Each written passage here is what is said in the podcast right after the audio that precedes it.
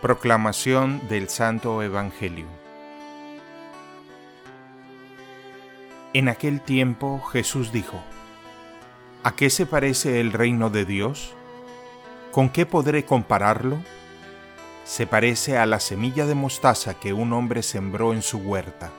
Creció y se convirtió en un arbusto grande y los pájaros anidaron en sus ramas. Y dijo de nuevo, ¿con qué podré comparar al reino de Dios? Con la levadura que una mujer mezcla con tres medidas de harina y que hace fermentar toda la masa. Palabra del Señor.